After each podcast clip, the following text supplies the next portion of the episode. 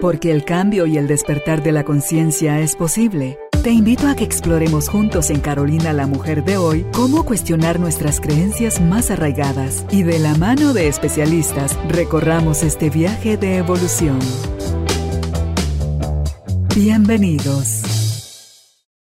Bienvenidos, tribu de almas conscientes, al estudio de Carolina la Mujer de hoy. Una nueva oportunidad, un nuevo día, un nuevo aprendizaje para que juntos trascendamos y evolucionemos y podamos ver desde otra perspectiva todo eso con lo que crecimos, las creencias, que son al final lo que a cada uno de nosotros nos tiene viviendo las experiencias que estamos teniendo, sintiendo de la forma como sentimos. ¿Por qué? Porque eh, aprendimos de alguien más, nos dijeron por dónde era el camino, los que somos más curiosos hemos tenido la oportunidad de buscar en otras partes y verificar que sí hay otras formas, otras realidades de ver eh, las cosas que nos están sucediendo y que podemos nosotros desde ahorita proyectarnos a una mejor vida, a una mejor forma de relacionarnos con nosotros y con los demás. Todo eso viene desde nuestras emociones. Los seres humanos estamos en total conexión con ello, es parte de nosotros. Las emociones, los sentimientos no son lo mismo unos y los otros, suelen eh, confundirse, pero no, no son lo mismo. Pero ya de eso nos hablará la licenciada Alvarado y nos dirá por qué las emociones, este, esa danza, ese subir y bajar, ese ir y venir de las emociones nos llevan a vivir como sentimos. La danza de las emociones, vives como sientes. ¿Estás listo? ¿Estás lista? Bienvenido, bienvenida. Empezamos. Silbuchis, bienvenida nuevamente al estudio y qué alegre estar contigo para hablar de, este tema. Gracias, Carol. Yo muy contenta. Eh, tomé un poquito de tu, de tu introducción. Ok. Eh, porque creo que es un punto de reflexión cuando hablamos de que nadie nos dice por dónde es el camino, ¿verdad? Sino vamos viviendo las propias experiencias. o imitando las de otros. Sí, o viviendo expectativas de otros, ¿verdad? Tal vez muchas veces imitando, pero la mayoría de veces queriendo llenar la expectativa de alguien más. Y algo, algo que me parece importante, y cuando hablábamos con Judith del tema, era por qué la danza de las emociones porque vivimos en ese vaivén de estar arriba, de estar abajo, de estar equilibrado, de pero no tomamos conciencia, digamos. Yo me recuerdo años atrás, Carol, eh, cuando han habido ciertos tsunamis en mi vida, em, uno no toma conciencia en ese momento de estoy muy triste, estoy muy feliz o estoy preocupadísimo, estoy triste, en fin todo ese tipo de emociones básicas que realmente son las que vivimos constantemente, sino que estamos viviendo por vivir. Estamos viviendo desde la perspectiva de, de solo sentir, me dejo llevar por lo que está sucediendo. Y creo que en estos años anteriores, estos últimos años, han sido como, como la muestra de ese contacto, de tener más oportunidad de contactar con nosotros mismos. Más sin embargo, hay muchas personas que, por ejemplo, durante la pandemia, a pesar de estar en depresión, en tristeza, preocupación, el encierro, etcétera, etcétera, no se dieron el permiso de contactar y de decir qué me está pasando. Mm. Porque si nosotros los psicólogos o coach de alguna manera tuvimos la oportunidad como de, recibir llamadas de, SOS. Necesito ayuda, me siento muy mal, mi hijo, el adolescente, en fin. Entonces yo creo que algo súper importante es así como, ay, enero cuidamos la salud, voy a comer menos, la dieta, ejercicio esa misma importancia le debemos dar a, la parte emocional. Porque va una atada de la otra, es parte de nuestro cuerpo físico, estamos constituidos también por esa parte emocional. Entonces considero que es ir haciendo un, un alto en ¿qué impacta mi salud mental? ¿Qué le afecta? O sea, sí puede ser una constante que no se mantiene equilibrada mientras no nos hagamos cargos de ella. Sube y baja, sube y baja, va, viene, va, viene. Ok, y sí nos va a afectar la salud física, las relaciones y un montón de cosas. Especialmente cuando estamos más en ese desequilibrio. Que suele ser siempre, mientras no estamos conscientes de. Y que la cubro, ¿verdad? Le pongo N cantidad de capas para no demostrártelo. Yo soy la mujer fuerte. O sea, creo que lo he compartido en varias ocasiones. Por ejemplo, eh, uno de mis hijos me decía, es que nunca te hemos visto llorar. Hace un buen tiempo, ¿verdad? Ahora ya, ya aprendí un poquito más. Ok. Pero era esa parte, no me daba permiso. No era la situación de, no lloraba, no me daba el permiso, no quería ser débil, demostrar que yo era vulnerable, que yo era débil.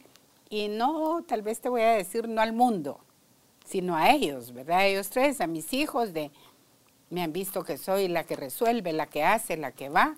Entonces me metí en esa burbuja de la fortaleza y de esa mujer que en algún momento mostraba las emociones, pero la felicidad. Lloraba, obviamente, en la noche, yo sola, pero no era mostrar ante los demás por todas las circunstancias que yo pude haber vivido. Y es lo que hemos platicado muchas veces, tú me conoces tan bien como yo, de esa parte de ser perfecta, de, no puedo debilitarme, no me puedo quebrar.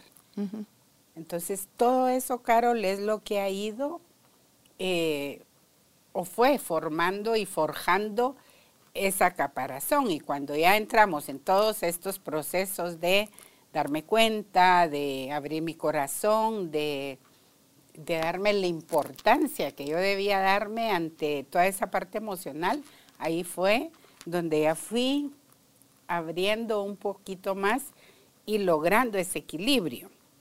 Por ahí estaba leyendo un libro de Susana Bloch hace un tiempito que trabaja surfeando las emociones y todo eso. Y habla que el, estar en el sube y baja o sentir emociones, pero hoy la tristeza y mañana estoy súper feliz, no es que uno sea bipolar, sino es darnos el permiso de esa vivencia desde todo punto de vista. Pero el tema es no quedarme en la tristeza por cinco meses. Hay gente que uno ve en terapia y dice, mira, yo llevo 15 años desde que me divorcié y no logré volver a ser feliz. Pero al vivirlas, Silbuchis, ¿está bien vivirlas con todo y desborde o vivirlas desde las ves, las sentís, las, las eh, procesas, no es las, ¿cómo se llama? Sí, aprendes a, gestionarlas, gracias Judith, a gestionarlas, es eh, diferente que vivirlas desde el desborde de a mí nada me duele, tú sabes que me atreví a hacer algo y necesito que me des permiso. ¿Me das permiso? no sé con qué les va a salir. Ustedes ya la van conociendo. Es como a Wendy que tenía miedo. no, mira pues, es que es para que vean porque lo que tú viviste lo ha vivido cientos y miles de personas, hombres y mujeres. Lo que yo viví, como, la segunda parte del título hoy es Vives como sientes. Tú te sentías la niña buena, ¿sí? yo me sentía, vaya, por eso te digo, tú te sentías porque creciste desde ese deseo de complacer a mamá, viviste desde un rol de la niña buena, la niña sumisa. Todo el mundo sabe que no es mi caso. Y yo aquí puse la otra opción, la otra opción es la mía, la niña rebelde. Que eso nos ha pasado también a otro montón de hombres y mujeres que por lo que sea elegimos, Silbuchis, no es que quema la pata lo que me tocó, elegimos desde la poca conciencia que podemos tener el, la poca cantidad de herramientas para gestionar emociones, porque ni siquiera nos las validan desde el momento de que las clasifican de positivas y negativas. Y si aquí habláramos y tú describieras, pero no ese es el tema, cómo lo vive y lo siente una niña buena, versus cómo lo vive y lo siente una niña rebelde, estamos hablando de dos formas muy, o sea, son antagónicas, o sea, una opuesta a la otra. Hagamos la prueba con una emoción, a ver, cómo nos... Tú, tú te pregúnteme, licenciada, que yo, soy, yo soy candidata barata para decir cómo se siente. El miedo, por ejemplo. El miedo, ¿cómo lo manejaba yo? Sin ser temeraria, o sea, sin caer a poner mi vida en riesgo, lo manejaba tipo como la vulnerabilidad, que yo no tengo que mostrar que tengo miedo. Así como tú no te das permiso de demostrar la vulnerabilidad, yo no me daba permiso a demostrar que tenía miedo, porque para mí el miedo era sinónimo de fragilidad, debilidad, exposición, y un poco termina siendo como la vulnerabilidad. Un, un donde estás como contra la pared sin quién, quién o qué o para qué. Entonces, es así como te sentís lo que te decía, que tenía yo esa pesadilla recurrente cuando era niña, de como que en el barco al final mi papá y mi mamá van conmigo y yo veo una mano de cada uno de ellos en mi espalda que me empujan, caigo al agua y yo me estoy como queriendo no ahogar y veo como el barco se aleja y ellos se alejan en paz. Eso para mí fue una pesadilla recurrente de mi invento de no me quieren, no soy vista, la, la, la, la, la, la, y todo lo que la víctima aprende a decirse de lo que le pasa a Silbuchis. Entonces, al sentir que estoy sola, que no hay quien por mí, desde el, a mí nadie me vuelve a joder la vida, ¿cómo me vuelvo? Me vuelvo reactiva mis miedos están súper sensibles, así súper al, pequeño roce y, y, tengo que defenderme porque corro peligro. Pero esa es la expectativa de cómo yo veía la vida, Silbuchis. O sea, de que no sentí que me guiaran a verla de otra manera, sí tuve experiencias dolorosas y eso me hace una niña en el fondo miedosa a todo, porque yo no me subía a los árboles, a mí me costó montar, eh, aprender a montar bicicleta, yo no era muy sociable, yo era más retraída, era más observadora, y, em, pero igual sentía, igual me enojaba, igual tenía tristeza, igual tenía todas las otras emociones, pero las vivís callada a la boca. Y todo eso se convierte en una olla de presión, así que en cualquier momento estalla. Entonces ya pasas a un punto de, ya no es quién te la hace, sino quién te la paga o desconfías. Si no andas por ahí volando cabezas, desconfías o te sentís muy expuesta a que te va a volver a pasar algo muy malo. Y tú estás sola para ti y tú te tienes que aprender a defender. Entonces, te das cuenta el, el miedo. Si yo te dijera la tristeza, ¿cómo yo la veía? ¿Cómo la vivía? Terrible, en silencio. Yo, yo lloraba contra, poniéndome la cabeza sobre la cabeza, la almohada, boca abajo, y yo le daba manotazos al colchón. Y yo cómo vivía el, el, el enojo a todo lo que da, con malas palabras internas, deseándole lo peor a quien fuera, y, o sea, desbordada en las tres emociones. Desde ese estandarte que llevas, eh, a mí no me vuelven a ver la cara de pendeja, pues, o sea, a mí no me vuelven a lastimar. Y es al final, en conclusión, todo eso. Dolor, dolor, dolor, soledad, tristeza y ve tú cuántos más secuaces tiene es, ese modelo de, haber interpretado lo que interpreté, hecho eso mi verdad y vivir y, y, sobre, porque ahí no vivía, ahí sobrevivía a todo eso. Entonces te sentís qué vida más. Y era donde mi voz, decís tú que mi voz siempre ha estado activa desde chiquita, que mi voz me decía, cuando lo que tenía ocho años, ahí en el colegio donde tú y yo estudiamos en Shela, de monjas, este pecado, culpa, infierno, castigo, bla, bla, bla, mi voz adentro me decía, no lo creas. No es cierto. O sea, nunca estuve sola. Esa voz, mi alma, siempre ha estado al cuidado de mí, siempre me ha guiado. Te acompañó. Sí, conforme me he ido haciendo más consciente, ya le hago más caso y me dejo guiar muchísimo más. Pero tiene que haber algo más. O sea, a mí todo lo que me pasó tenía un propósito. Me iba a volver buscadora. Y hoy digo gracias por todo lo que me pasó, que fue horrible. Fue, es como que vivís en un sismo perenne, pero que al final te mantenés paradita y aprendes a buscar otras cosas que no estás recibiendo. Y las encontré. parte, mire, me, me parece tan interesante porque lo que tú decías, y, y, los invitamos a eso, a que vean a través del tiempo cómo han ido manejando las emociones y si, y si la forma de hacerlo de, en la niñez, en la adolescencia y ahora en la adultez permanece. Entonces, ojo, sí, obviamente, nosotros hay cosas que siguen de repente y que salen, pero, pero que a la larga así son. Por ejemplo, el miedo. Yo también me alejaba. ¿Cómo vive una niña buena el miedo? Yo me alejaba. Trataba de no demostrarlo para no molestar a mi mamá, no molestar a las monjas, no, no sentirme mal o no hacer sentir mal a otras personas, porque el mensaje que yo recibía es, si usted demuestra lo que siente en algún momento, o pide lo que necesita, molesta. Puede, puede molestar. Entonces, me volví a callar. Ajá. Ok, en el miedo. En el, en el miedo, en la... ¿Qué hacías? ¿Te partías de miedo? Sí. A la madre. Me partía del miedo, callada, o mi forma de sacarlo era con Irma o con alguien de mis amigas que, tenía mucha relación. Eh, Irma es mi hermana. Sí, perdón. Sí. Em, era como decirle, mira, me está pasando esto. O, por ejemplo, nosotras el otro día era, y mira, y ayer, y no sé qué, porque no había tu celular de que a, cada rato te cuento cómo estoy, ¿verdad? Sino que esa parte de, de poder contar, pero una niña de la edad y todo, era así como, ah, bueno. Eres más liviana. Sí. Yo era más intensa. No, yo lo viví de una forma igual que la tristeza. La tristeza, yo lloraba, me encerraba en el cuarto, me enchamarraba y ahí solita mi muñeca o qué sé yo, mi oso. A mí era mi oso. Y nada más. Entonces era así como, ¿qué pasa, verdad? Y obviamente en ese momento no tenía la conciencia de que tenía mucha tristeza. Ay, estoy triste, no.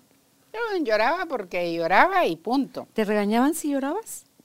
Sí, me preguntaban por qué y por qué está llorando. Quiere motivos de verdad. Sí, ¿Qué le pasó? Ok. ¿Por qué llorar? Todo está bien. Y, okay. ¿Y, tu enojo? El enojo me, me parece interesante y ahí es donde vemos la gran diferencia, ¿verdad? Que siempre has sido intensa tú y yo en soledad. El enojo también me lo callaba. No podía demostrar que estaba enojada, menos contestar mal a una autoridad o mm, ese tipo de cosas. Me daba pavor que alguien me fuera a regañar o a hacerme sentir eh, peor de lo que me sentía o hacer yo sentir mal a alguien. Entonces, mira, y eso me ha costado muchas veces el enojo, ay, es que tengo que, decir. Después digo, no. Tanto en tu versión como en la mía, al final el cuerpo enferma, Silbuchis. Por supuesto. Por supuesto. Y entonces, lo importante, me recuerdo ya trabajando ya profesional, una vez estaba en El Salvador en, en un taller o algo así, y pasó algo, pero aquello que te desborda. Entonces yo me salí, había un gran jardín, caminé, caminé y ahí lloré, pero lloré del enojo, ¿verdad? La rabia ah. que sentía. Y un compañero de allá me vio. Entonces se acercó y me dijo, ok, vamos a regresar, ahí hay otro jardín, otro espacio, te voy a dar una almohada. Y ahí golpeas o mata, grita, di lo que quieras, lo que hacemos en terapia, ¿verdad? El ejercicio de Andreina, por ejemplo. Sí. sí. Entonces, toda esa parte ha sido como importante. De alguna manera, poder irme dando cuenta y era contactar la emoción, no tenerle miedo a la emoción. Ay, no, ¿para qué siento esto? ¿Para qué estoy llorando? ¿Para qué? Porque no, no era consciente de eso. Obviamente pasé adolescencia, pasé toda esa etapa hasta que en lo que tú decías. Yo también siempre he dicho, bueno, agradezco y bendigo todo lo que viví, porque eso me hizo entrar a esa búsqueda que fue cuando nos reencontramos, de poder darme yo la importancia que realmente tenía. Ese encuentro con mis emociones, con mis pataletas, con todo lo que tenía, con las adversidades para poder decir, quiero cambiar, quiero crecer. Y que la toma de conciencia a mí no me llegó. Un insight y estuvo, no, sino hacerme cargo y no fue tan fácil. Hoy hablaba precisamente con alguien y decía, es que es difícil. Ginesia, la Carolina, con qué difícil no es. Lo hablamos contigo en ese almuerzo último que tuvimos, donde te decía, este caso que tú me comentabas, la persona tiene tres meses apenas en procesos de coaching contigo. Y los cambios que ha tenido esta persona, tú decís, decime que le tomó 30 años. No, tres meses, un cambio, wow, que dice uno, uh, mis respetos. Y es, e, esa, e, esa persona me lo decía yo fui al psicólogo, yo fui, yo hice, yo he trabajado y creí que me había hecho cargo. Es que las capas y las capas y las capas. ¿ah? Creí que me había hecho cargo y me dijo algo súper importante y que nosotros tenemos que estar como muy alertas como terapeutas, psicólogos, lo que ejerzamos es a las respuestas, a, a la corporalidad, esa conexión con la otra persona, porque él me decía, ah, yo llegaba y le echaba el cuento al psicólogo. Entonces cuenteó a uno, a dos, a tres, de acuerdo a su conveniencia, me decía mucho, no lo hacía a propósito, sino simplemente era mi miedo a enfrentar con mis emociones. A desnudarse emocionalmente. Y a, y a dar a conocer mi vulnerabilidad. Sí, hombre, eso es importante que, aprendamos, porque si tú ves en el diccionario en, Wikipedia que es vulnerabilidad, es este grupo, los vulnerables son aquellas personas que están expuestas a que les pase lo peor. Y la vulnerabilidad desde cómo se maneja acá, en estos espacios, en Carolina la Mujer de hoy, habla de darte permiso a ser tú mismo mostrarte como eres, a no necesitar corazas ni, ni inventarte ni quitarte cosas de lo que tú sos, de lo que tú amas de ti y, y, todo tu potencial. Porque a veces hasta para no opacar o no hacer sentir mal a alguien, tú tampoco desarrollas la capacidad de reconocer tus habilidades, tus dones, tus cualidades, porque eso, perdóneme, eso no es bonito. Eso es, ay, qué bárbara, qué arrogancia, qué no sé cuánto. Entonces, ¿a dónde fue a parar el amor propio, Silbuchis? Al trasto de la basura. Aquí anoté eso. El mostrarme como eres. O como soy, mostrarme como soy, mostrarte como eres. Es para mí ese, eh, y me lo decía una, una persona que, llegó conmigo, cuando yo le pregunté, porque a veces les hago la pregunta, a ver, defínete, o cuéntame, ¿quién es Carolina? Y te digo, hay gente que se pone y va y viene y mira, y, es, y entonces viene la, las etiquetas. Ah, bueno, yo estudié no sé qué, yo soy enfermera, yo hago tal cosa, yo trabajo no sé dónde. Entonces, ¿te puedo repetir la pregunta? No es qué haces, quién eres. Entonces, ah, bueno, a veces soy llorona, soy una mujer brava, soy... Entonces comienzan, y, a la hora de, de, decir todos esos calificativos, es como con desprecio esa parte de... Por eso es que estoy aquí, porque todo el mundo me ha dicho que soy una bravucona, que... Y ese quererme mostrar, y me dice, ¿cómo me voy a mostrar si yo soy así, así?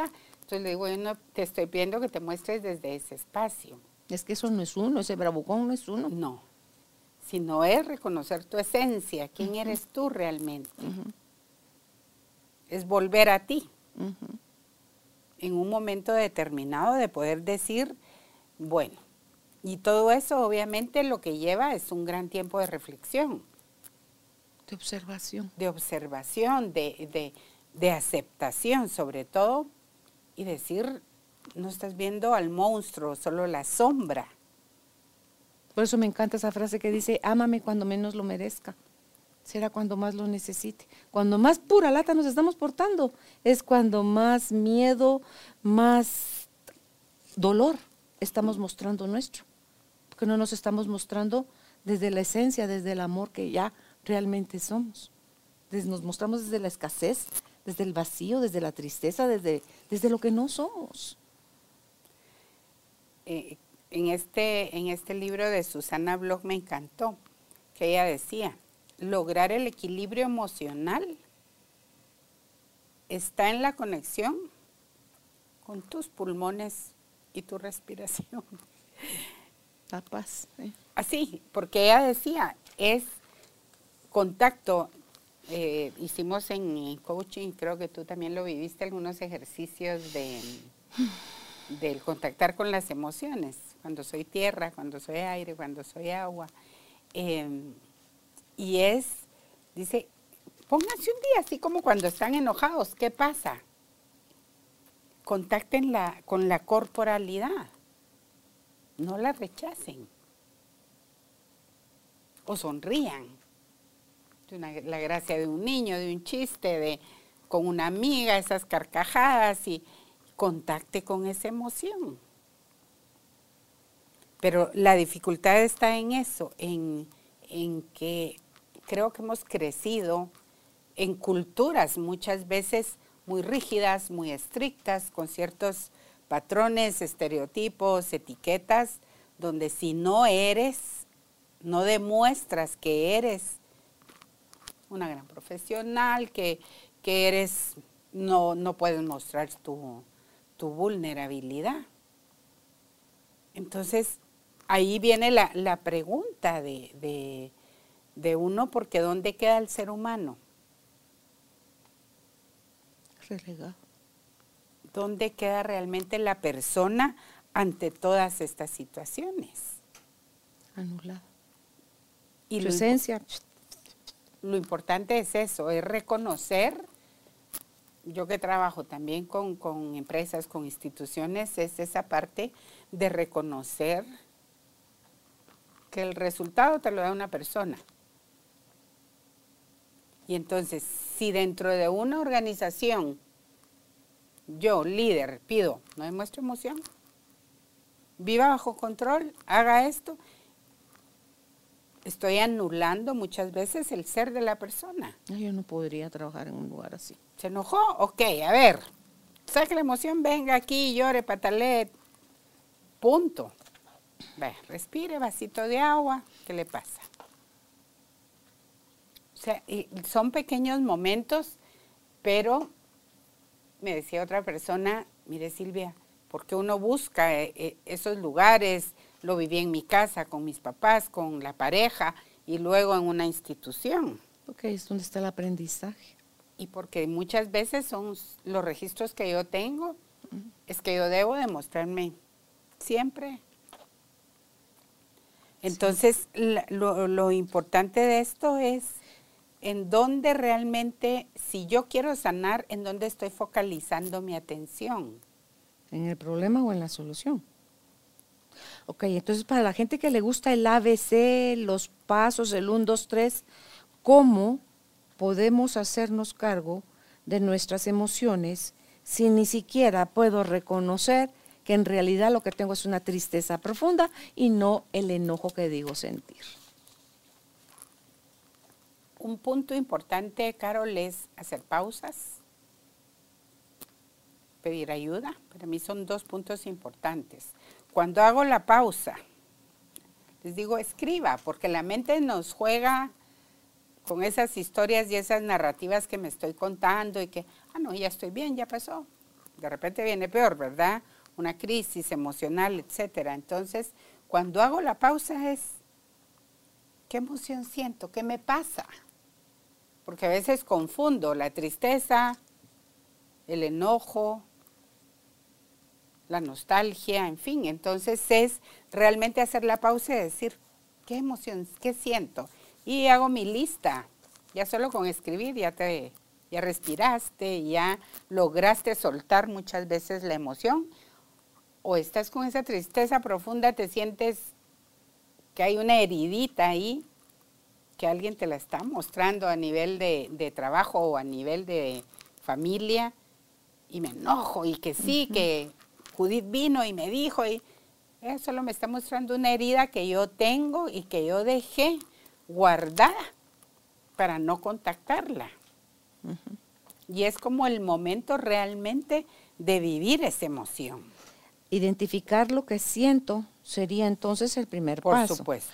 Y para eso necesitamos mejorar o ampliar nuestro vocabulario emocional.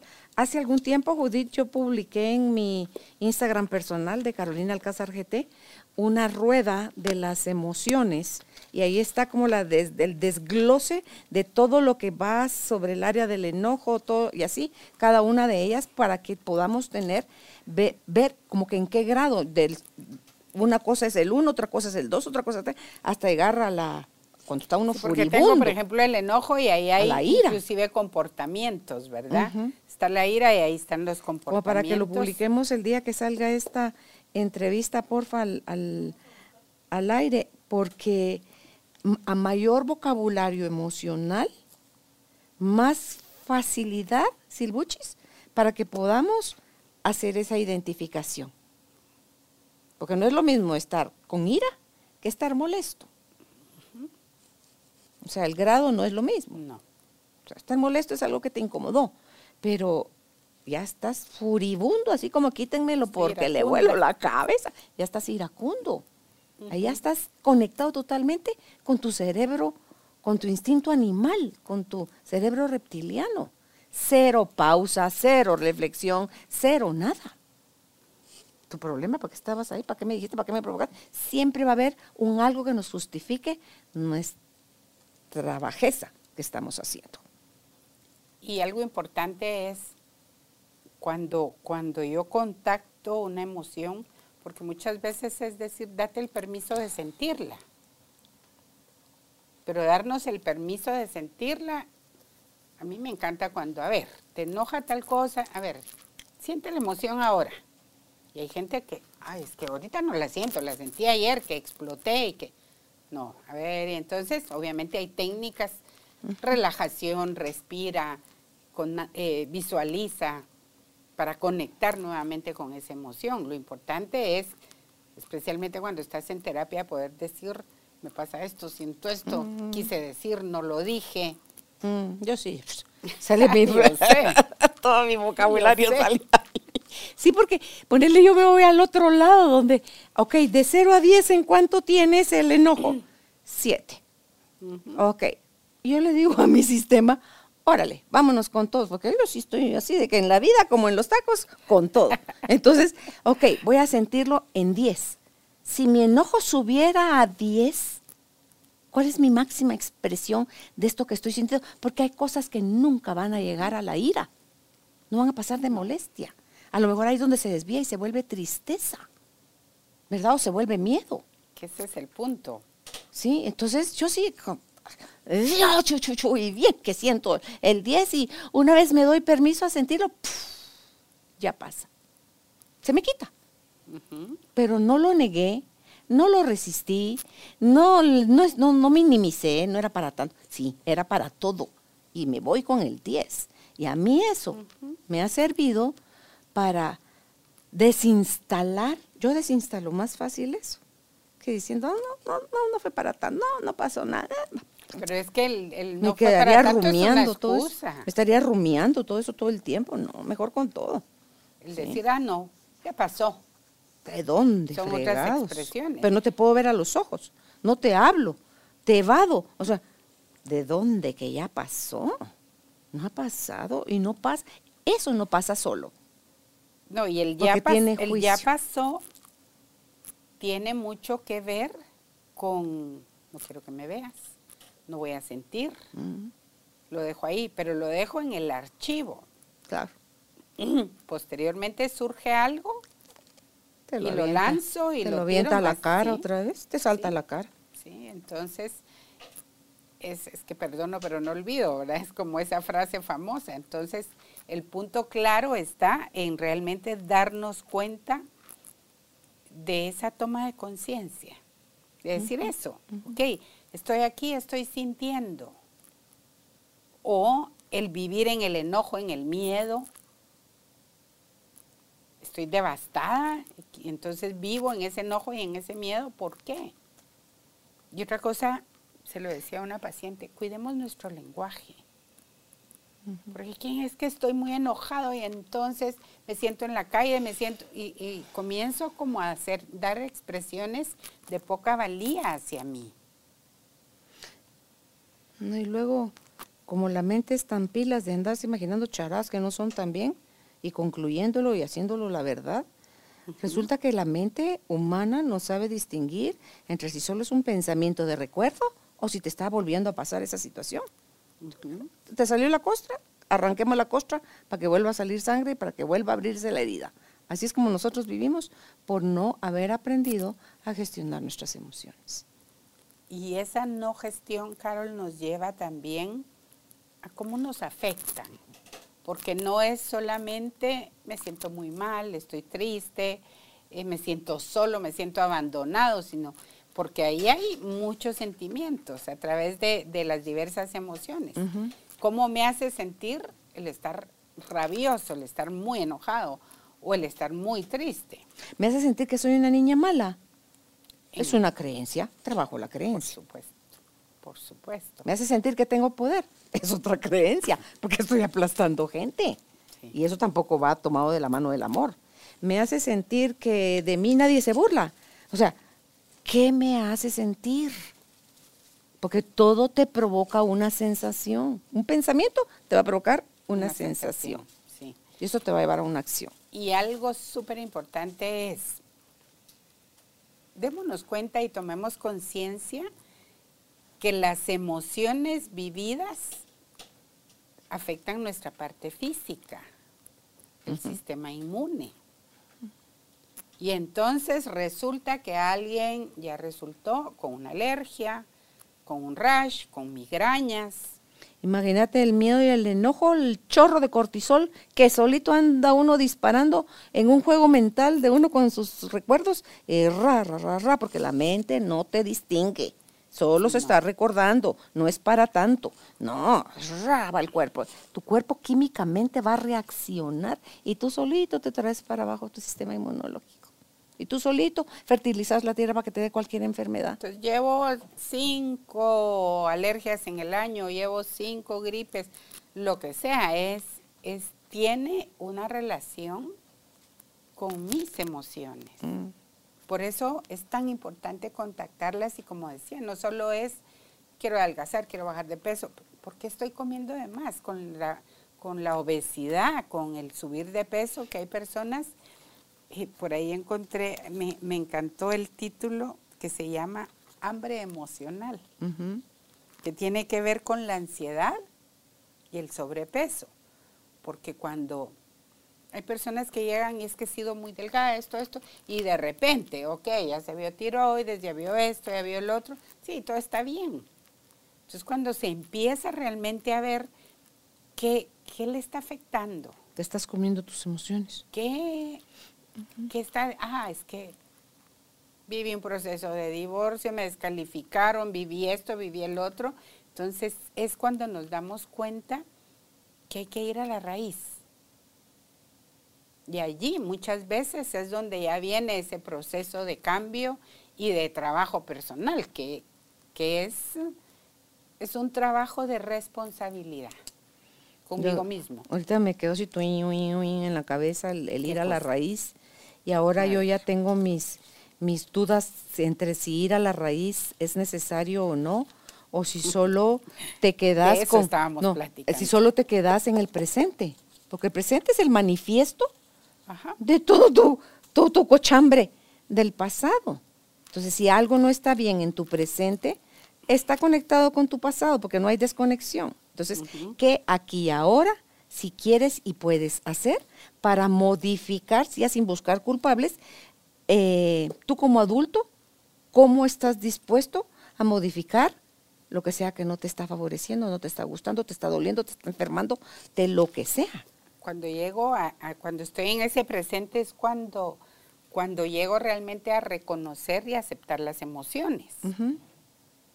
Es cuando te digo así, Carolina, lo que me pasa es que mira, llevo ocho días, no duermo bien, vivo con un estrés muy fuerte y eso es lo que me hace sentirme en desequilibrio, pero estoy, pero entonces empiezo a echarle la culpa, El insomnio es otro punto mm, de, de, un mal manejo de emociones. Entonces, el aceptarlas, el aceptarlas es darme el permiso sin juzgar a la emoción ni sin juzgarme a mí.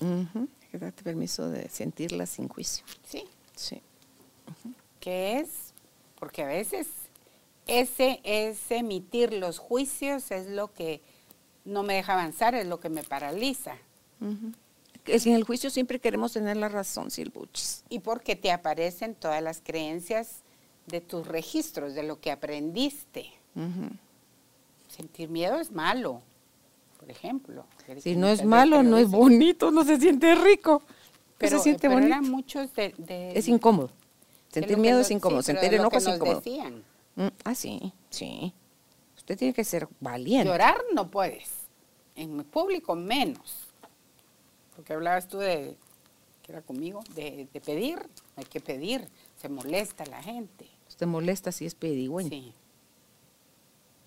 Entonces, todo eso es lo que tenemos que, lo que nos lleva a enfocarnos realmente en este momento que es importante para mí. Y, cuando hablo de esa importancia es mi vida personal, mi vida laboral, mi vida en pareja, mi vida con los hijos, en los diversos roles. Pero es como elegir qué es importante. Es que quiero elegir, Carol, cómo quiero elegir vivir esos diferentes roles. Ahí es donde muchas veces viene el quiebre. De decir, no, yo he vivido de aquí para atrás sirviendo a otros, dándole a otros y me olvidé de mí. Entonces, de ahora en adelante yo voy a dedicarme tiempo, voy a hacer algo distinto. Es que es todo ¿Qué te movió? A ver. Es toda una red, porque tú ah, decís que es importante para mí. Ok. Y eso es realmente importante para mí o me alguien me dijo que eso era importante. Tengo herramientas para hacerme cargo aquí ahora de lo que es importante para mí. ¿Puedo sola o necesito pedir ayuda? Em, es, es, que, es que hasta lo que creemos importante, cuando ya lo desmenuzas, ni, ni importante era, pues. Y estás de verdad, por eso cuando andamos de apagafuegos, estamos dejando descuidadas las cosas valiosas e importantes por estarnos haciendo cargo de las apariencias y de las charadas, de, de llenarle las expectativas a alguien más, Estamos relegados, lo que te decía, pues, a un lado quedas tú. Cuando, te, cuando aprendiste a ignorarte con la idea de no mostrarte miedoso, enojón o triste. Que esas son las emociones negativas, que de negativo no tienen nada, porque solo están a tu servicio, que nadie quiere sentir. que queremos ser felices, nada más, porque ni dudas queremos tener, de, todo quisiéramos tener la certeza, por eso que somos tan controladores. ¿De dónde, pues? Y es que son las preguntas existenciales, ¿verdad? De, de realmente eso es importante para mí o lo adquirí en mi, mi niñez porque era importante para mi mamá o para mi papá. yo dije que eso era lo importante, pero en este momento de la vida sigue siendo importante para mí. ¿Cuánta esa importancia me hace a mí chiquita o me hace grande, capaz, o me incapacita? Si esto es importante, pero de veras, y me siento chiquita, a la par de lo importante. ¿De dónde vas a sacar la energía? la fuerza o el ánimo para dar ese, ese primer paso, porque, aunque sea para ir a buscar ayuda. Porque eso requiere de valentía, Silbuchis. Totalmente. De decir, ayuda, auxilio. Me estoy ahogando, no puedo, no sé, ya no quiero más de lo mismo, pero no sé por dónde empezar. Y eso no me hace ni frágil, ni débil, ni vulnerable. visto desde esa parte, a mí no me gusta esa descripción que da el diccionario de la vulnerabilidad. Yo lo veo más como la transparencia, como el ser tú. Cuando sos vulnerable es porque ya te diste permiso de ser tú y en ese proceso va a haber gente que te quiere y va a haber gente que te desprecie. Amén. O sea, pues no tiene que ver contigo. Tiene que ver con lo que te están interpretando. yo tomo eso como que tiene que ver conmigo. como que soy yo. Entonces, viví la experiencia de ser vulnerable. Y al final, yo pienso, el otro día escribía, ay, Judith, no le mandé el, blog, yo le escribía, escribía un, blog sobre cómo nosotros, eh, por todos esos miedos y el buchis, nos eliminamos, nos ignoramos tanto, nos hacemos a un lado, nos descartamos a nosotros mismos. Y lo único al final que veniste a hacer es a relacionarte tú contigo mismo de la manera más profunda y amorosa, porque desde ahí te vas a relacionar con los demás, sin tanto rollo. Pero todo eso, Carol, es un camino de aprendizaje. Sí, pero mira, a mí me encanta tu ejemplo. Le vamos a poner de nombre don, don Jorgito, a este señor. Don Jorgito, del que te decía que no, es cierto, engañó a tres terapeutas psicólogos anteriormente. Pero aquí ahora, lo que cuenta es aquí ahora. Tiene tres meses de estar en procesos contigo. Y en tres meses él hizo un cambio, a mí mis respetos. Digo que hasta ganas de conocerlo me dan para entrevistarlo y decirle, oiga, ¿cómo es y cómo se siente este proceso? ¿Qué sintió al, al que le entró ese rayito de luz? Y usted dijo, al trasto con mis creencias, al trasto con el sentirme débil si soy vulnerable, al trasto con... Y él escogió nuevas cosas, de dónde sacó esa fuerza para escoger nuevas cosas y poderse expresar ahora de la forma tan chilera que lo hace. Y ahí dijiste algo súper importante, es de dónde sacó la fuerza, de dónde, desde qué espacio, desde, desde dónde se hizo cargo de decir, bueno, y, un punto, ahorita me, me vinieron muchas cosas, y es como antes no era que no me quisiera hacer cargo, sino no quería mostrarme tal como soy. Por todas las creencias, si me muestro, pierdo el lugar que tengo como profesional. Mis subalternos tal no me van a respetar. En cambio ahora al mostrar la, la, vulnerabilidad me lleva a un espacio donde qué rico sentí ser humano. Ahí. ¿Y qué ganas porque esa es la siguiente pregunta, los beneficios de serlo. En este caso de don Jorgito, gana que lo miren con cariño, que lo miren con respeto, que lo miren como humano, que lo miren como alguien con quien qué chilero es estar al lado de esa persona. Imagínate todos los beneficios que trae el que te aprendas a hacer cargo de tus emociones. Y es que hay tanta creencia alrededor de decir, por decir, no, no sé si es la palabra en este momento, pero es si te muestra, si muestras tu humildad, porque para mí entrar en ese espacio es esto es lo que hay. Así soy. Esto es lo que hay. Mm. Y entonces puedo describirme desde esa humildad de aceptarme, de valorarme, porque es eso. No importa lo que pase, pero sí, ¿Cometo errores? Sí. Imagínate cuánto esfuerzo se hace para que nos amen. Y cuando te, se dio permiso de ser Él, lo aman instantáneamente. Y eso nos pasaría a todos. Pero, no a don ahí, viene, ahí viene un tema importante. Ahorita tocaste un tema súper, que es cuánto nos desgastamos para ocupar un lugar mm. en la vida de alguien, en el corazón de alguien. En el puesto de una empresa. En un puesto, para que para ser vista y que yo logre otra posición. Uy, años de años de un desgaste emocional de decir, ups, ahora al fin de no sé cuántos años, 15 años ya me siento valorada o llevo 10 años de matrimonio y eh, el último año ha sido el mejor porque ya me dan mi lugar, me dan el espacio, me dejan opinar. Pero mientras tanto, mi, mi ser, mi yo es un torbellino que no logra ese equilibrio del que hablábamos al inicio. Porque estoy en ese vaivén de, ya estoy cansada, pero a veces el cansancio es más emocional que, físico. y que es peor de alguna manera, porque, porque el físico, bueno, descanso, duermo ocho horas, el fin de semana, etcétera, pero ahí, Carol, cuando estoy en esa constante, todo lo que realmente me, está afectando.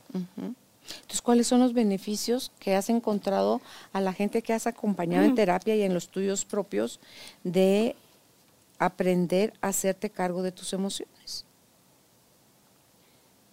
Para mí uno de los, de los principales es reconocer el valor, eh, contactar con la autoestima, darme cuenta de, de quién soy, el lograr ser auténtico. Yo creo que, él es eso. Cuando yo logro ese equilibrio, que ese es otro de los beneficios, es quiere, eh, tener ese equilibrio no quiere decir, ah, ya no siento enojo, ya no. ¿Cómo no? Humanos, humanos. Claro. Vamos a sentir y vamos a seguir sintiendo todas las emociones. Pero ¿sabes qué es lo bonito? Que más rápido salís de ello. Pero de alguna forma las gestiono de manera distinta. Entonces, cuando yo, yo logro ese equilibrio emocional es ahí, me quiero más. Es sentir más esa, esa conexión conmigo, ese amor conmigo.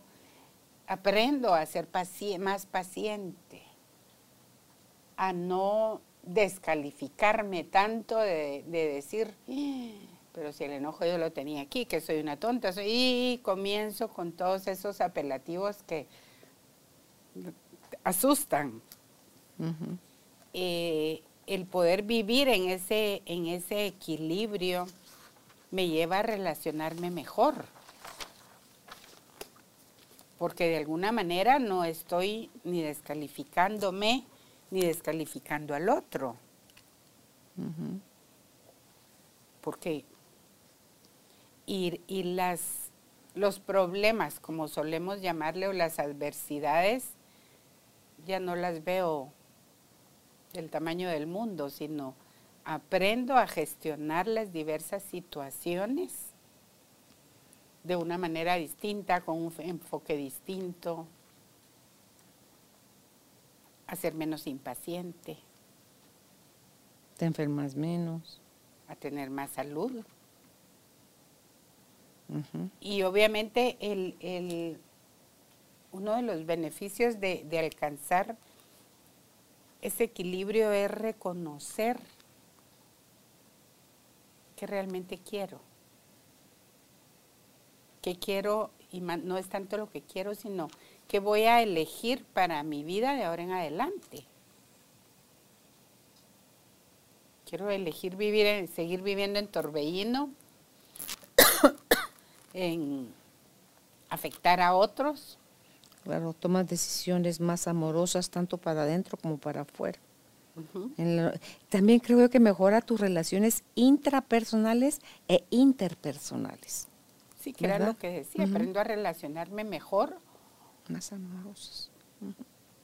Porque ya no, hay algo que yo siento importante, Carol, y es cuando estoy en el enojo estoy culpando, estoy buscando quién, quién tiene la culpa cuando logro el equilibrio desde un espacio de amor, de gratitud, de compasión, yo puedo relacionarme. Claro, porque asumes tu parte y dejas al otro con su parte y ya te haces cargo solo de lo tuyo. Vivo desde el respeto. Dejo al otro que sea como es, no, no tienes que ser de esta forma. Y respeto sus elecciones. Y te das a respetar más también. Por supuesto. Pones límites que todo va como en doble vía, ¿verdad? Sí. Entonces, lo importante realmente es ir reconociendo ese beneficio que de alguna forma mi sistema inmune se fortalece. Duermes mejor. Duermo mejor, hay más equilibrio, pero por supuesto tienes más paz. Que hay un camino a recorrer, que es, estoy más enfocado en el presente, porque también uno de los puntos es que cuando estoy en ese desequilibrio emocional, lo que te decía anteriormente, si estoy buscando culpables, estoy viendo para atrás. Abuelos, tatarabuelos, papás, esposo, hijos. Y es cuando, cuando estoy aquí, en ese aquí y ahora estoy, esto es lo que tengo, esto es lo que está pasando, esto es lo que puedo hacer.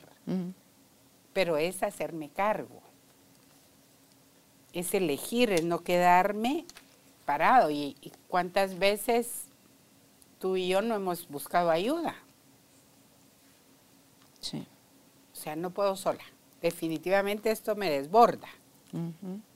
Y no tengo la disciplina y no logro hacer esto.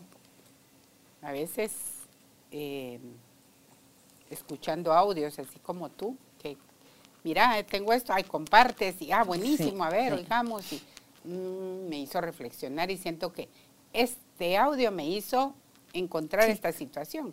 Pero hay momentos que el audio lo puedo oír diez veces y entonces es cuando yo debo reconocer que realmente me está afectando, que cuál es ese punto que me saca de, de ese presente y de ese equilibrio. Claro, que puede ser tu resistencia, tu costumbre a ser víctima, tu necesidad de tener la razón y el control, tu miedo a no poderlo hacer, a fracasar, tu, o sea, de sí qué, según la persona es la, la respuesta. Encontrar tus respuestas, todas están adentro de ti. Sí, porque cuando he venido en esa queja, en ese lamentarme, en ese sentirme mal durante mucho tiempo, en ese ser víctima, hay mucho beneficio secundario que hay atrás de eso. Que me quieran, que pobrecita yo, que me atiendan, que me den la sopita, que, te hagan que las me, cosas, que me vean, que me pongan atención. Entonces, qué rico porque mientras no estoy en esa víctima... Rico entre comillas. Porque... No, por eso te digo, qué rico para la persona que no quiere salir de eso. Llega muchas veces a sentirse cómodo. Es tanta la costumbre, tantos años, y hasta que detona algo que realmente es muy fuerte que la mueve, es donde toma conciencia y dice que quiere llegar a generar ese cambio. Pero ahí lo importante es que nos demos cuenta qué tengo, qué, realmente quiero hacer. Y es esa pregunta, ¿verdad? Que yo creo que muchos, algunos sí, otros no, nos planteamos cuando termina el año, cuando empieza el año, cuando es el cumpleaños, cuando hay un evento importante para nuestra vida. Entonces, quiero vivir en calma, quiero tener ese equilibrio, quiero, quiero contactarme con la paz. ¿A qué le das tu paz? ¿Cuán rápido? ¿Y cuántas veces al día? Tomar la decisión de decir mi paz es no negociable porque esa es interna, esa no te la va a dar nadie. No depende de lo que alguien haga o diga, sino que depende de lo que tú decidas, lo que interpretes, lo que tengas como eje, lo que te va a dar la paz o te la va. Nadie te la quita, tú se la entregas. Y tomar conciencia que todas esas presiones externas son las que nos sacan de ser nosotros mismos. Porque actualmente vivimos en un mundo, Carol, donde el acelere, el ruido, la carrera, el hacer, está en la orden del día. Entonces va a depender de mí el conectarme o desconectarme de eso y seguir por buscar un lugar o por buscar pertenecer, quedarme en un lugar o seguir con comportamientos que de alguna manera me están afectando de una manera personal. Claro, con más de lo mismo vamos a tener los mismos resultados. Y ahí tú dentro de tu material querés compartirnos hoy sobre la filosofía de los samurái, que ellos, ¿cuál, ¿qué es la lección que nos dan ellos para encontrar ese equilibrio emocional? Me, encantó y viendo, viendo material, Carol, em, ellos hablaban, hablan de, de la felicidad, de ser más libres, de toda esa parte. Y mm, para ellos, ellos tienen la, la filosofía del Bushido, Que, que es como es encontrar a, a ese guerrero. Para ellos es el- un guerrero, pero en equilibrio, ¿verdad? No el que golpea, No el, que, el que pelea, el que hace daño, sino es el camino del guerrero, que es el que trabaja la lealtad, el respeto a los demás. Entonces, para ellos, un punto importante es calmar la mente y encontrar ese equilibrio, el, ese equilibrio emocional, es integrar, es generar conexiones, ¿verdad? No, me, gustó mucho, porque hay bastante para leer de, de eso, es cuando yo encuentro ese equilibrio emocional, puedo ser compasiva, veo a los demás con más respeto, veo su esencia y veo lo que, lo que hay en ellos. Y decían, uno de los puntos es, debes estar por encima de las preocupaciones, no por debajo. Y eso eh, quiere decir que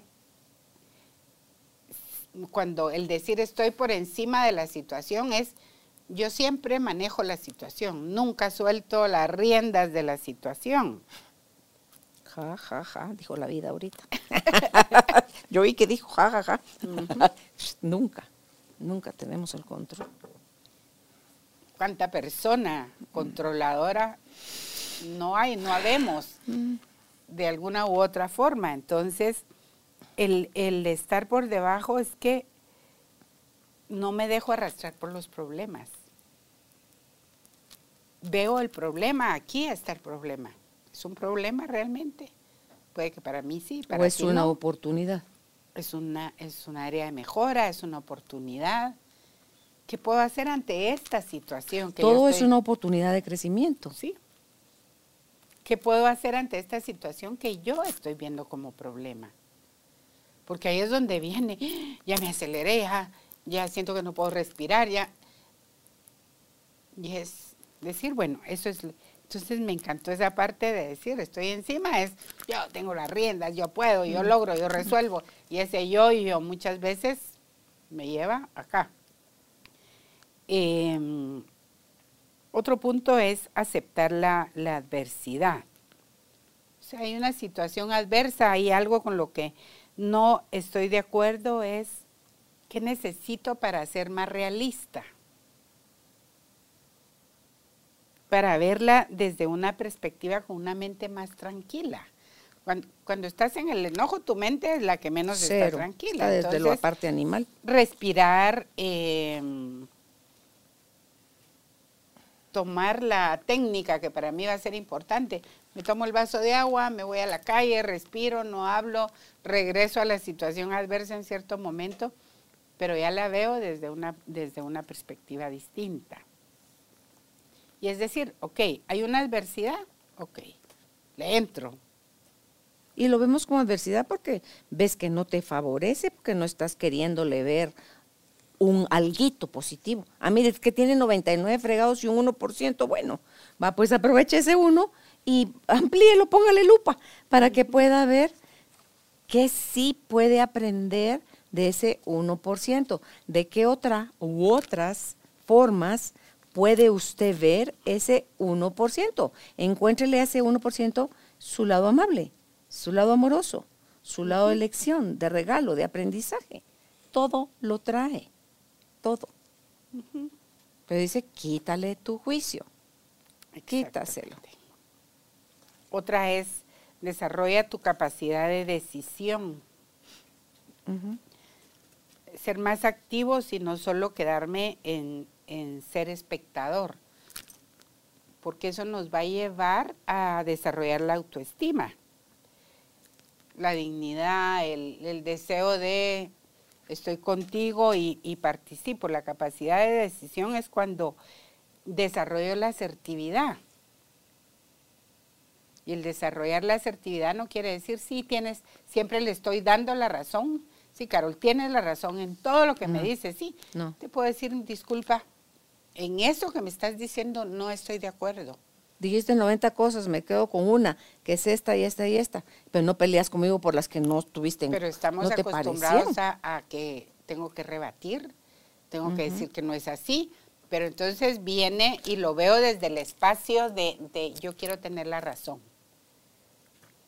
Fíjate que en este punto, mira qué importante, desarrolla tu capacidad de decisión. La gente cree que no decidir no es una decisión. Y sí es una decisión. Decidiste no elegir, decidiste no decidir. Esa es una decisión. Y hacernos responsables de las decisiones, así salgan torcidas o salgan acertadas, eso es coraje. Eso requiere agallas, valentía. Porque Malaya que solo me voy a responsabilizar de lo que me salió chilero y lo que salió feo, ¿de quién es?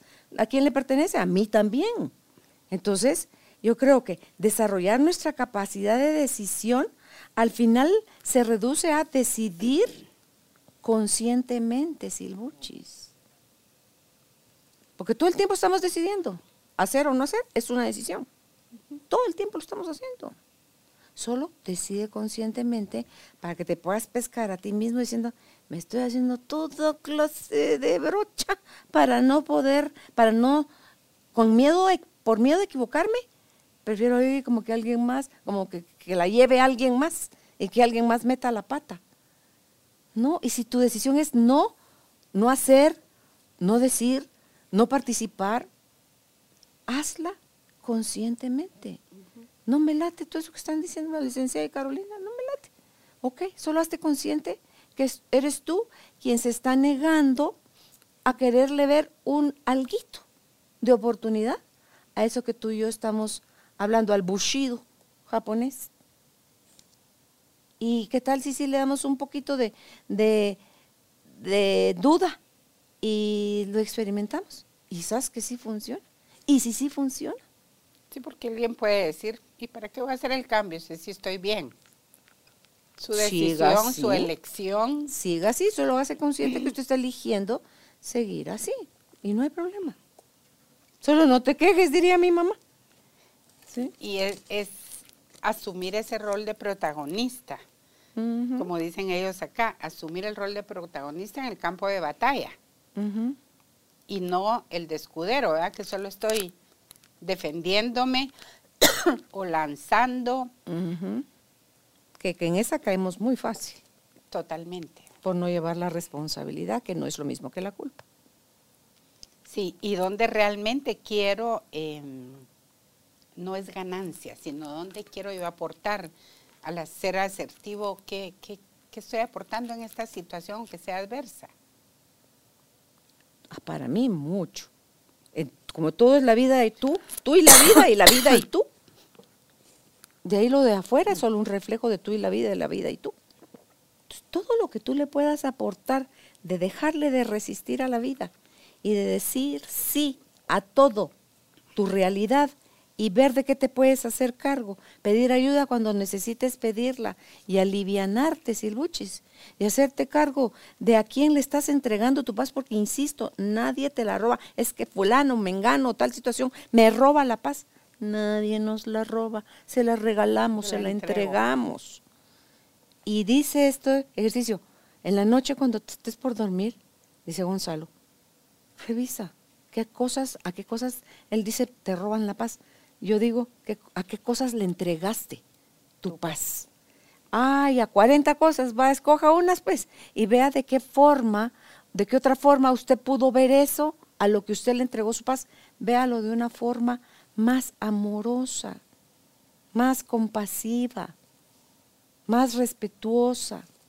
Y a todas le puedes ver no una, silbuchis, le puedes ver varias posibilidades. Y ahí dice, instantáneamente, recuperas tu paz. Y eso está relacionado con el otro punto que es, tu mente es tu mejor aliada. Porque cuando... O tu peor enemiga. Si yo le pusiera volumen a la mente, ¿qué no me diría? ¿Qué no haría por mí? En todo sentido. El doctor Merengue. Entonces, lo importante es regalarnos en el día a día momentos para nosotros. Hacer la pausa, me tomo ese cafecito conmigo misma, escribo, leo, oigo música, estar en silencio, hago ese contacto de, paz, porque ahora mm, mucho el decir, no tengo tiempo. ¿En qué momento me voy a tomar un cinco minutos para un café? Entonces, lo importante realmente es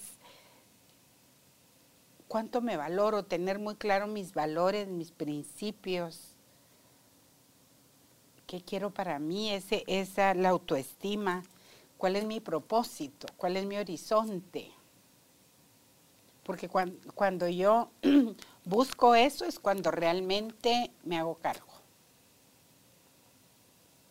Hay tanto trabajo que hacer cada uno en sí mismo, que de verdad no nos quedarían libres ni cinco minutos para meternos en la vida de nadie más. Y ese hacerme cargo es tomar acción.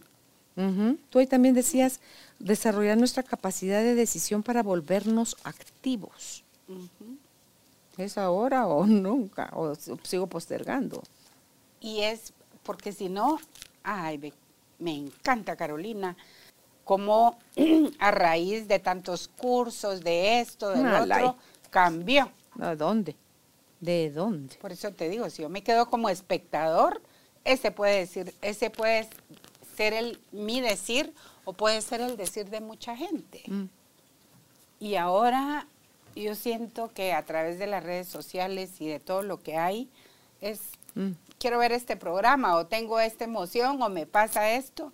Entonces empiezo en esa, en esa y fíjate que búsqueda. Tus, los libros, ya sea que los escribas tú o los leas de alguien, los podcasts, eh, los talleres, las conferencias, cualquier cosa que te trae información, es, es interesante, es bonito.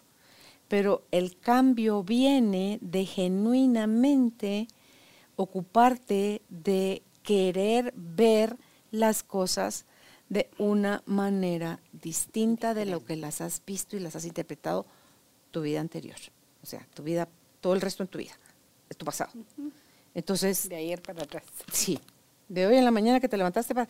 O sea, es, ¿de verdad quieres verlas de otra forma? Se puede.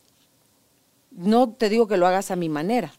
Encuentra tú tus propias formas. Y hoy en día hay muchísimo material, Silbuchis, muchísimo material gratuito. La pandemia, esa fue una de las más grandes regalos que nos trajo.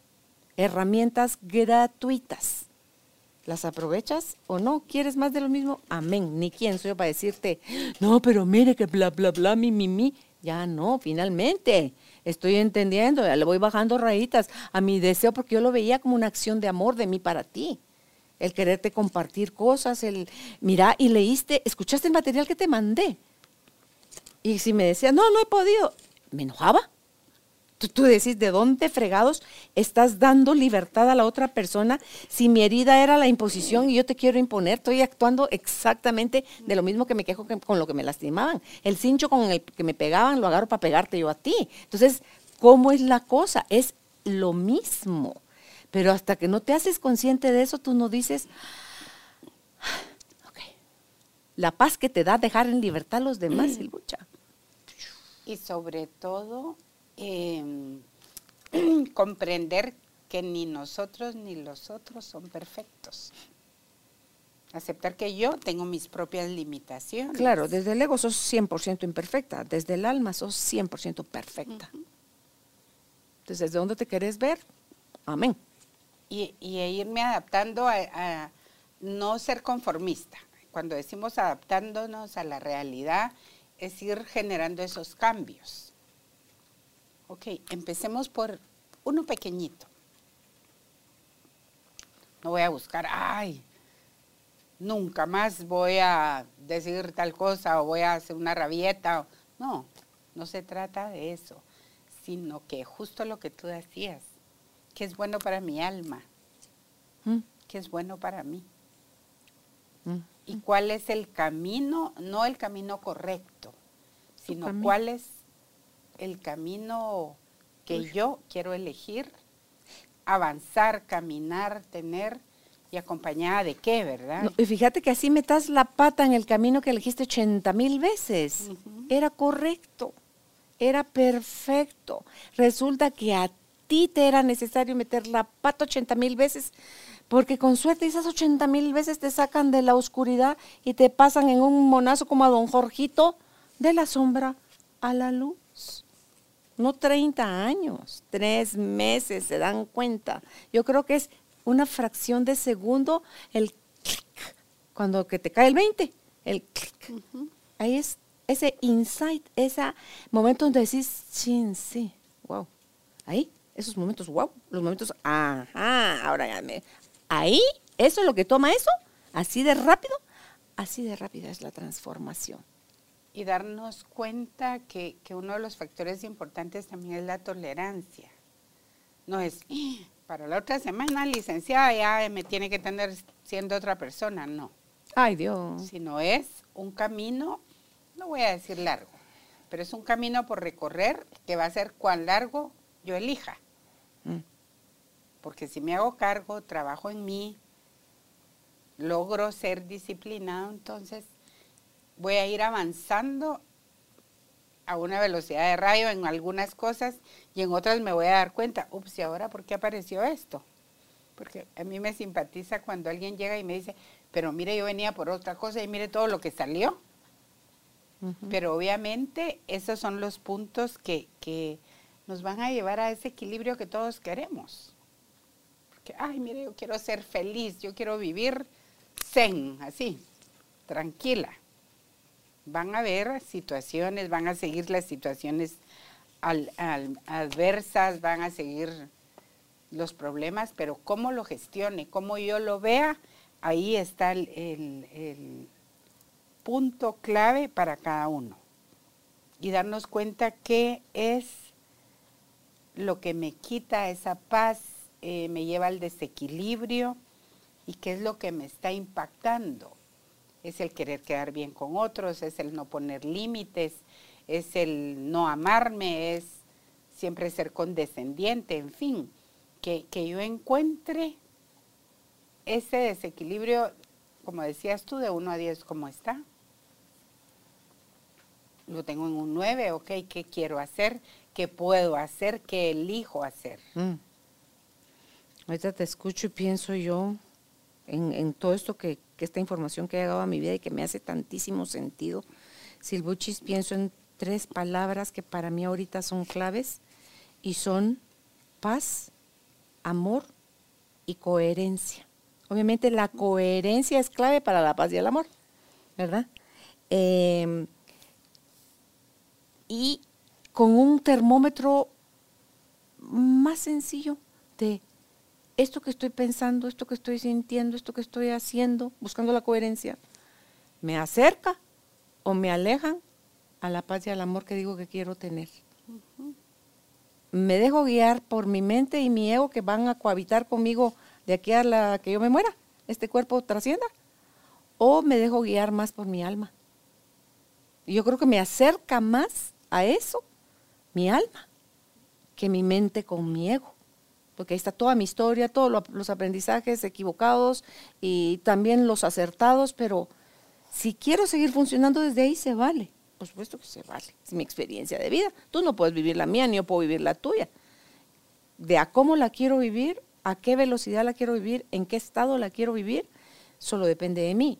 Entonces, eso en las últimas semanas de mi vida porque ya fue todo lo que fue noviembre, diciembre, enero. Han sido para mí meses de nueva información, nuevas sensaciones.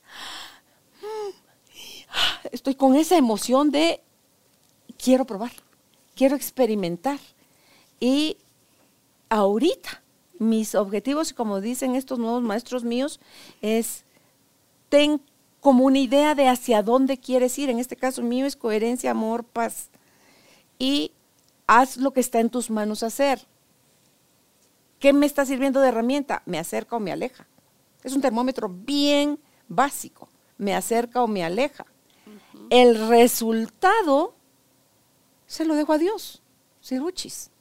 pero sí sé, porque el tungún, tungún, tungún me hace el corazón, sí sé, o sea, sí, es, sí me da algo adentro de mí esa certeza que mientras más coherencia haya en mí, más cerca estoy de eso, más me dejo guiar por mi alma, más Dios es quien me habita, ya no mi ego y mi mente, que siguen ocupando un lugar, porque la voy a necesitar para poderme relacionar eh, con la vida, con las personas y con todo, con mi familia, con todo el mundo.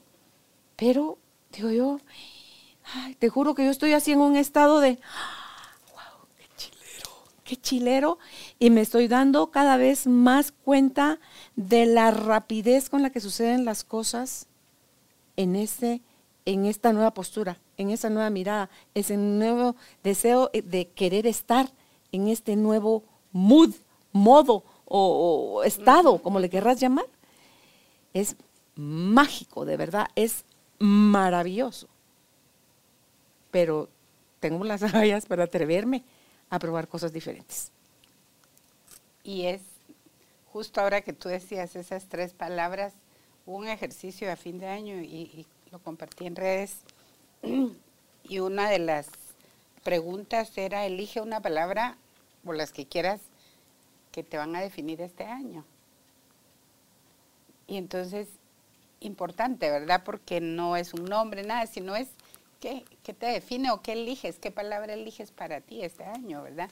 Yo elegí para Carolina la mujer de hoy es crear, y aquí lo tenemos arriba de la repisa, es crear tus nuevas experiencias, es crear tus nuevos estados de ánimo, es crear tus nuevos milagros, es crear todo, todo, crear, estás creando constantemente, solo hacete consciente.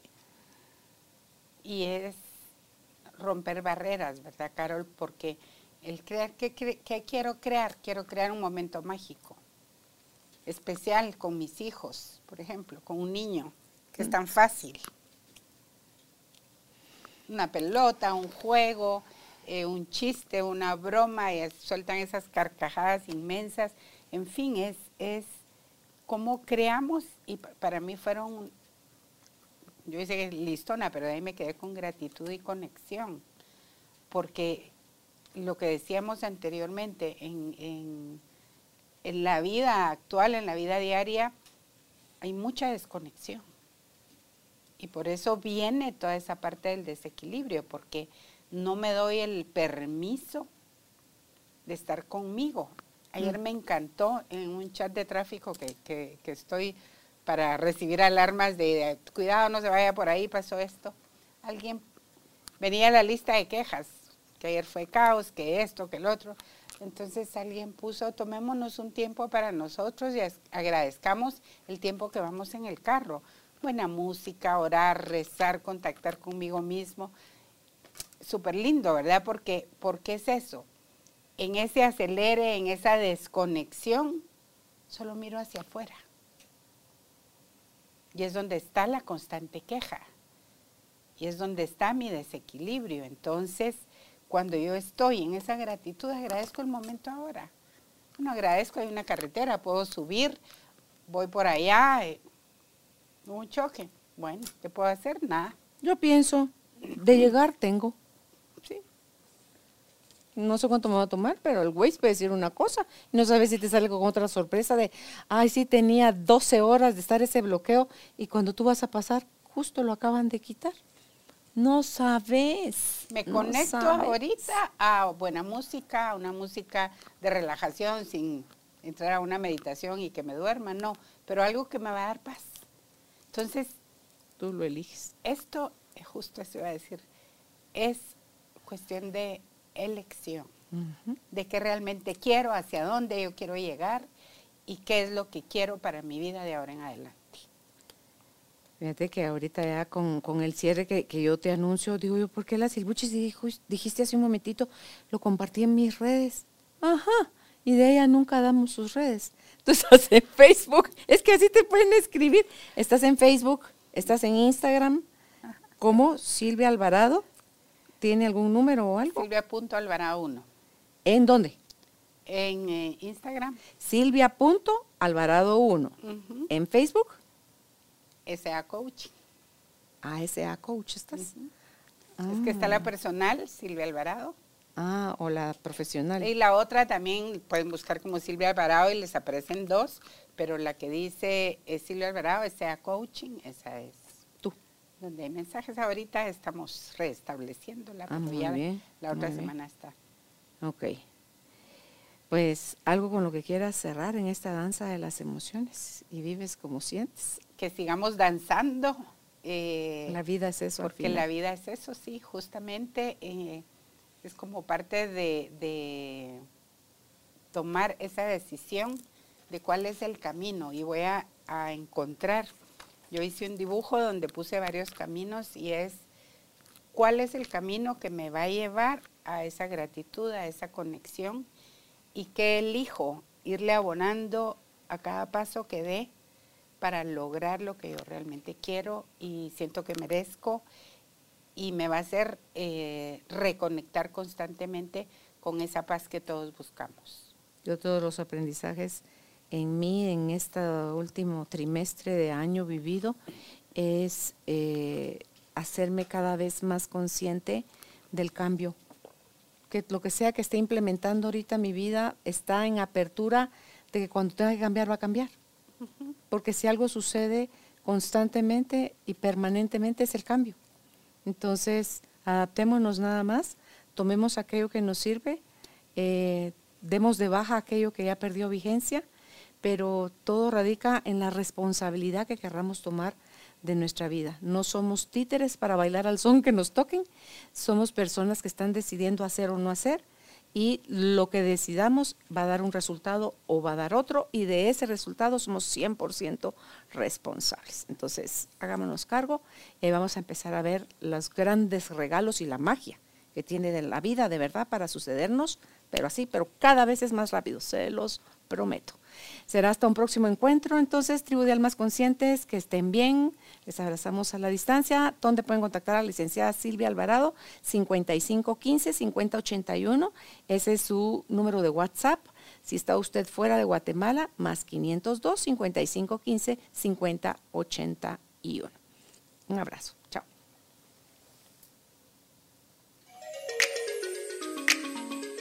Gracias por ser parte de esta tribu de almas conscientes. Recuerda visitar nuestra página web carolinalamujerdehoy.com.gt para más información de estos temas y de nuestros invitados. Tenemos más programas, blog, libros, talleres, tienda en línea y material exclusivo para quienes se suscriban. Encuéntranos en redes sociales como Carolina la Mujer de Hoy.